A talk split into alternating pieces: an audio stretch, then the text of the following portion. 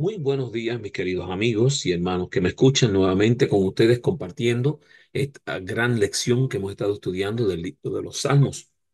Así es que quiero comenzar con el título Tu amor es grande hasta los cielos. Así es que de eso es lo que vamos a estar eh, hablando, del amor de Dios que es tan grande hasta los cielos. Así es que vamos a ir viendo lo que la lección nos trae en esta semana y así poder entender mejor qué es lo que nos quiere decir Dios a través de su palabra, ¿verdad? Eh, aquí vamos a ver a continuación el versículo para memorizar se encontraba en Salmos 57, 9 y 10. Así dice que te alabaré entre los pueblos. Señor, cantaré de ti entre las naciones, porque tu amor es grande hasta los cielos y hasta las nubes, tu fidelidad.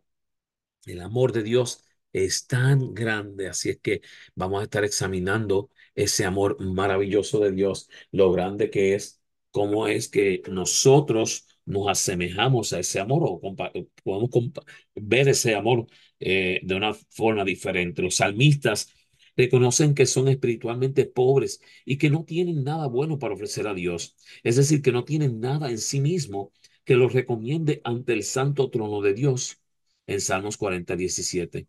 Entienden que como todos nosotros necesitan gracia y la gracia de Dios, ¿verdad? En resumen, necesitan el Evangelio. Los salmos subrayan el hecho de que la gente depende de la misericordia de Dios por completo. Afortunadamente, la misericordia de Dios es eterna, como lo demuestra la creación de Dios y la historia del pueblo de Dios.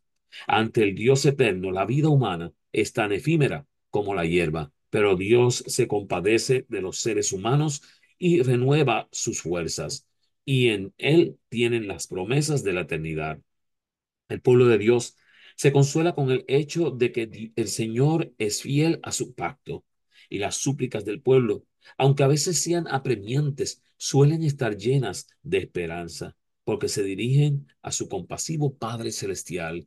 Nos lo dice allí en Salmo 103, Salmo 68 y el Salmo 89. Las nuevas experiencias de la gracia y el amor de Dios fortalecen su determinación de adorar y servir a Dios, a nadie ni a nada más. O sea, las maravillas de Dios nos ayudan a nosotros a entender que tenemos que adorar a Dios sin importar porque es tan grande, ¿verdad? Vamos a ir viendo un poco más qué nos dice acá la palabra de Dios eh, acerca de este amor tan maravilloso de Dios. Y vamos a ver lo que vamos a estudiar. Fíjense, cuando Dios trasladó el arca a Jerusalén, cantó porque su amor es eterno. En Primera de Crónicas 16, 34. Cuando el arca fue colocada en el templo de Salomón, los levitas cantaron lo mismo porque su amor es eterno. Cuando el fuego divino consumió el holocausto, repitieron porque su amor es eterno en Segunda de Crónicas. Y cuando Josafat salió a la batalla, los levitas cantaban porque su amor es eterno. Y también cuando Zorobabel colocaba los cimientos del nuevo templo se cantaba porque su amor es eterno. Y allí nos dice en Esdra 3.11, también la misma frase se repite en los Salmos 100, 103, 106, 107, 118, 136, 138, porque su amor es eterno, ¿verdad? Y Jeremías 33.11 dijo, profetizó que al restaurarse Jerusalén se cantaría porque su amor es eterno, ¿verdad? Así que, ¿qué significa para mí el amor de Dios sea eterno? ¿En qué consiste ese amor? ¿Qué beneficios me reporta? ¿Cómo puedo responder yo a ese amor? Esas son preguntas que nos vamos a estar contestando en el transcurso de la lección de esta semana, pero manténgalas claras. ¿Qué significa para mí que el amor de Dios sea eterno? ¿En qué consiste ese amor? ¿Qué beneficio me reporta o qué tengo de ello? ¿verdad? ¿Y cómo puedo responder yo a ese amor? Y esta semana estudiamos el amor de Dios, amor que perdura para siempre en Salmo 136, un amor que transforma el Salmo 51, el amor que perdona el Salmo 130, también respuesta humana al amor de Dios, alabanza y confianza en Salmo 113, 123 y bendición y admiración en el Salmo 3. Así que vamos a escudriñar estos salmos nuevamente para ver cómo se eh, manifiesta Dios a través de su amor, el amor de Dios. Vamos a verlo. El amor que perdura para siempre. Dad gracias al Señor porque Él es bueno. Su gran amor perdura para siempre. Óyeme, yo siempre digo esto porque hay que darle gracias a Dios. Dios es bueno. En todo el tiempo, sin importar las situaciones que estés atravesando. Salmo 136, uno lo dice, su amor perdura para siempre. El Salmo 136 es un canto antifonal. En cada uno de sus eh, 26 versos, una parte del coro alaba a Dios y la otra parte contesta con la razón que justifica esa alabanza, porque para siempre es su misericordia. Qué bonito saber que la misericordia de Dios es tan grande que para siempre está allí. La palabra hebrea traducida por misericordia se puede traducir por bondad amorosa, amor. ¿Qué hace Dios impulsado por su amor eterno, verdad? Miren lo que hace Él impulsado por su amor eterno. En Salmo 136, 1 al 9, ha realizado obras portentosas, creando todo lo que nos rodea, el mundo entero, todo esto maravilloso, lo creó Dios por amor. Libró a Israel de la esclavitud y lo estableció en la tierra prometida en Salmo 136, 10 al 22 y actualmente se preocupa de nosotros, nos libra y nos sustenta en Salmo 136, 23 al 26. Así que nos damos cuenta que este Salmo 136 habla de un amor que perdura para siempre. El amor de Dios no afecta solo a aquellos que le aman, pues Él da alimento a todo ser viviente en Salmo 136, 25. Al contemplar ese amor, el salmista comienza y termina su himno invitándonos a alabar a Dios en Salmo 136, 1 y 26. Alaba a Dios por lo bueno que es, porque su amor perdura para siempre. Gloria al Señor. Amor que transforma. Vamos a ver ese amor. Crea en mí, oh Dios, un corazón limpio y renueva un espíritu recto dentro de mí. Debería de ser nuestro salmo diario que renueve un espíritu recto dentro de mí, que nos limpie, porque a diario fallamos, a diario hacemos cosas que a Dios no le agrada. Salmo 51, 10 nos dice bien claro que cree en mí un corazón limpio, ¿verdad? El Salmo 51 fue escrito por David. Cuando después que se llegó a Betsabé, vino el Natán, el profeta, sobrescrito. Hasta ese momento los remordimientos corrían el alma de David. Ahora, abría su corazón ante Dios y confesaba su pecado sin atenuarlo ni justificarlo, consciente de su incapacidad para dejar de pecar. En Salmo 51, 3 al 5, algo muy común de cada uno de nosotros. Tenemos una incapacidad para no pecar, ¿verdad? Pero tenemos que dedicarnos a nuestro Dios, ponernos en la mano de Dios. Sabía que por su gran amor Dios limpiaría su pecado, borraría completamente su transgresión en Salmos 51, 1 y 2 y 7 y 9. Pero sorprendentemente, David va más allá. Y va más allá David y tú y yo, mi querido amigo y hermano que me escucha, debemos de ir más allá. No se conforma con el perdón, sino se produce un cambio en nuestra vida seguiremos siendo incapaces de dejar de pecar. Tenemos que hacer un cambio cuando pedimos a Dios que cree en mí un corazón nuevo. Necesitamos una transformación. Dios puede y quiere hacer ese milagro, crear un corazón limpio, un espíritu recto en nosotros. El perdón y la renovación de nuestro ser redunda en gozo, testimonio, cántico y alabanza. Y Dios se goza en recibir nuestra humilde alabanza de amor, allí en Salmo 51, 16 al 19.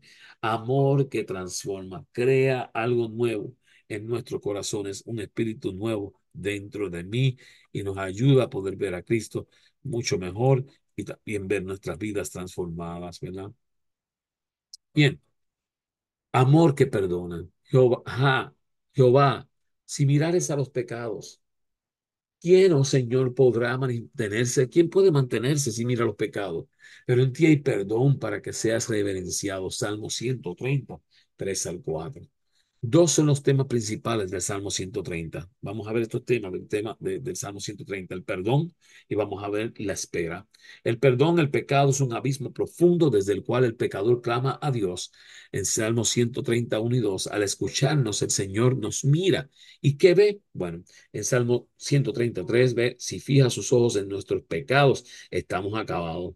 Sol no fija los ojos allí en el pecado, pero los ojos amorosos de Dios se fijan en ti, en mí, mi querido amigo y hermano que me escucha, el pecador arrepentido y le otorga su perdón en Salmo 134. Así que qué maravilloso, es bonito saber que Dios nos perdona. Y también hay una espera. Esta actitud divina genera esperanza, por ello nosotros esperamos confiados en recibir el perdón de Dios. Tú y yo esperamos ese perdón. Esperamos especialmente la mañana gloriosa en la que oigamos de sus labios, entra en el gozo de tu Señor. Gloria a Dios. Sería maravilloso cuando Cristo venga a las nubes de los cielos, tú y yo poder verle cara a cara y que pueda decir, entra en el gozo de tu Señor. Valió la pena la espera. Todo el pueblo de Dios participa de esta espera anhelante cuando Él redimirá a Israel de todos sus pecados. Salmo 137 al 8. O sea, vamos a ser erradicados de pecado, tanto Israel como cada uno de nosotros que hemos aceptado a Cristo como Salvador personal. Elena G. de White en Alza tus ojos, eh, 16 de enero, escribió, debemos escondernos en Cristo, confiar en su amor, creer día tras día que nos ama con un amor que es infinito. No permita que nada le desanime y entristezca. Piense en la bondad de Dios, recuerde sus favores y bendiciones. Que la alabanza al Señor esté siempre en nuestros corazones, en nuestras mentes y nuestros labios. Esa alabanza, esa adoración, escondernos en Dios. Gloria al Señor. Respuesta humana al amor de Dios. Vamos a ver cuál es esa respuesta humana al amor de Dios para que podamos comprender un poquito más qué es lo que hacemos como debemos. Alabanza y confianza. Alabad, siervos de Jehová. Alabad el nombre de Jehová. Salmo 113, 1. ¿Qué motivo nos dan los Salmos 113 y 123 para alabar y confiar en el Señor? Miren los motivos. Tú y yo, por eso digo, cuando Dios es bueno, es bueno todo el tiempo. Hay motivos.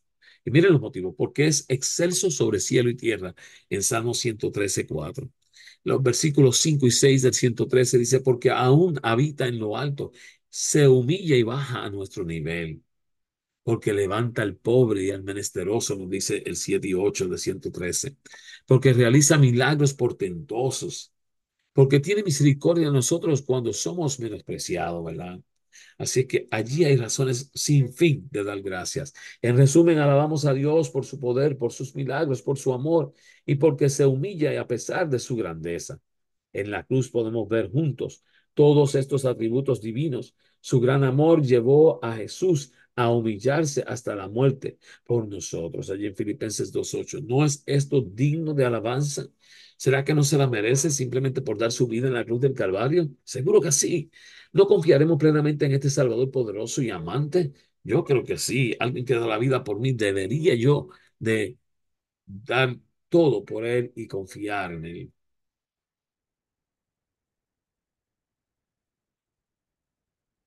Bendición y admiración. Vamos a ver. Bendice alma mía a Jehová y no olvides ninguno de sus beneficios. En Salmo 103 y 2. Bendición y admiración. ¿Verdad? ¿Qué beneficio nos otorga el Señor? ¿Qué nos da? Nos dice el Salmo 103 que vamos a estar parafraseando cada uno de los versos desde el 3 al 9. ¿Qué beneficio nos otorga? Dice, perdona mis iniquidades. Gloria al Señor. Perdona nuestros pecados sin importar cuáles son. Sana mis dolencias, nos libera del dolor. Rescata del hoyo mi vida, nos libera de lo peor de lo peor. Me corona de favores y amor. Hace todo porque yo sea feliz. Me sacia de bien, me da todas las cosas, me rejuvenece, me hace sentir más joven. Hace justicia cuando padezco violencia. Me hace reconocer sus planes y me ama y no se aira contra mí, aunque pueda hacerlo por lo pecador y vil que somos, ¿verdad? No me paga conforme, conforme a mi pecado. No se acuerda de mis pecados. Sabe que pronto pasaré y tiene misericordia de mí. Gloria al Señor. Qué bonito este Salmo, Salmo 103, que nos habla de tanta misericordia de Dios y de tanto amor. Como respuesta a estas bondades, nos unimos a los ángeles bendecidos al Señor allí en Salmo 103, 19 al 22. Y la alabanza comienza cuando uno reconoce la majestad y las obras de Dios y responde en adoración a su bondad, su misericordia y su sabiduría. Gloria al Señor. Respondes tú, mi querido amigo, en adoración a su bondad, a su misericordia, a su sabiduría.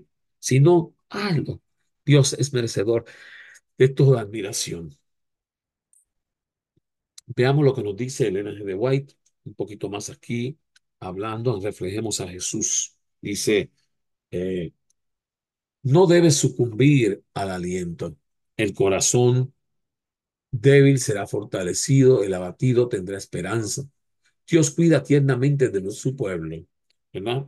Y entonces, cuando Él cuida de su pueblo, Él hace que todo sea diferente, que todo sea como Él quiere, ¿verdad?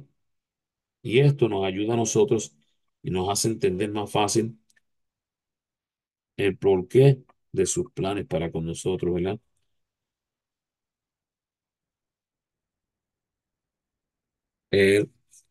Dice también, Dios cuida tiernamente a su pueblo, sus oídos están abiertos a su clamor. Nuestro deber es cumplir con nuestra parte, nuestro, en nuestro lugar y vivir con humildad al pie de la cruz y ser fieles, viviendo piamente delante de Él. Al hacerlo, no seremos avergonzados, sino que nuestras almas confiarán en Dios con santa osadía. Mi corazón está determinado en su confianza en Dios. Tenemos un Salvador poderoso. Podemos regocijarnos en su rica plenitud. Anhelo ser más devota o devoto y consagrado o consagrada a mi Dios. Te pregunto, ¿estás listo para tú estar consagrado a nuestro Dios de esta forma, sabiendo que su amor es más grande que hasta los cielos? Veamos un poquito más.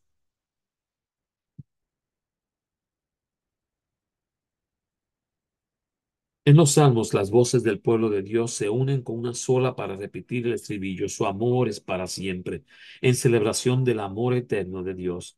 No alabar a Dios significaría olvidar todos sus beneficios, no apreciar los dones de Dios. Únicamente quien alaba no olvida. Piensa en Dios y hablar de Él no implica necesariamente alabarlo. La alabanza comienza cuando uno reconoce la majestad y las obras de Dios y responde en adoración a su bondad su misericordia y su sabiduría. El significado de la confesión solemne de la misericordia perdurable de Dios adquiere un significado aún más profundo cuando recordamos que la Gesed de Dios, es decir, su bondad y su fidelidad relacionadas con el pacto, se mantienen firme e inmutable en medio del pecado y la rebelión con Dios. Hemos pecado contra Él y somos dignos, indignos de su favor. Sin embargo, Él mismo puesto en nuestros labios la más maravillosa de las súplicas. No nos desecha, no deshonres tu trono glorioso. Haz honor a tu nombre. Acuérdate de tu pacto con nosotros. No lo invalides. Cuando vamos a Él confesando nuestra indignidad y pecado, Él se ha comprometido a atender nuestro clamor. El honor de su trono está empeñado en el cumplimiento de su palabra a nosotros. Gloria a nuestro Dios, ¿verdad? Qué bonito saber que su amor es un amor tan grande hasta los cielos. No lo abarca nada. Y tú y yo estamos llamados a servirles y ser felices por ese amor maravilloso que Él nos ha brindado. Oramos. Amante Padre que habitas en las alturas de los cielos, te damos gracias porque tú continúas amándonos aún cuando somos tan pecadores. Ayúdanos a entender que tu amor es un amor grande, en gran manera, y que tienes algo preparado especialmente para cada uno de nosotros, siempre y cuando nos entreguemos a ti de todo corazón. Quédate con nosotros, guárdanos y ayúdanos a andar en tu luz siempre y a reconocer tu amor. Te lo pedimos en el nombre de Jesús. Amén. Mis queridos amigos y hermanos que me escuchan, les hago eh, siempre recordatorio de que compartan esta lección, ya sea por YouTube, ya sea por eh, eh, Spotify o por podcast. compártela, suscríbete a los canales para que te lleguen todo el tiempo y que Dios pueda tocar muchos corazones que están en necesidad de Jesús y puedan reconocer del maravilloso amor de Cristo Jesús. Dios les bendiga, Dios les guarde.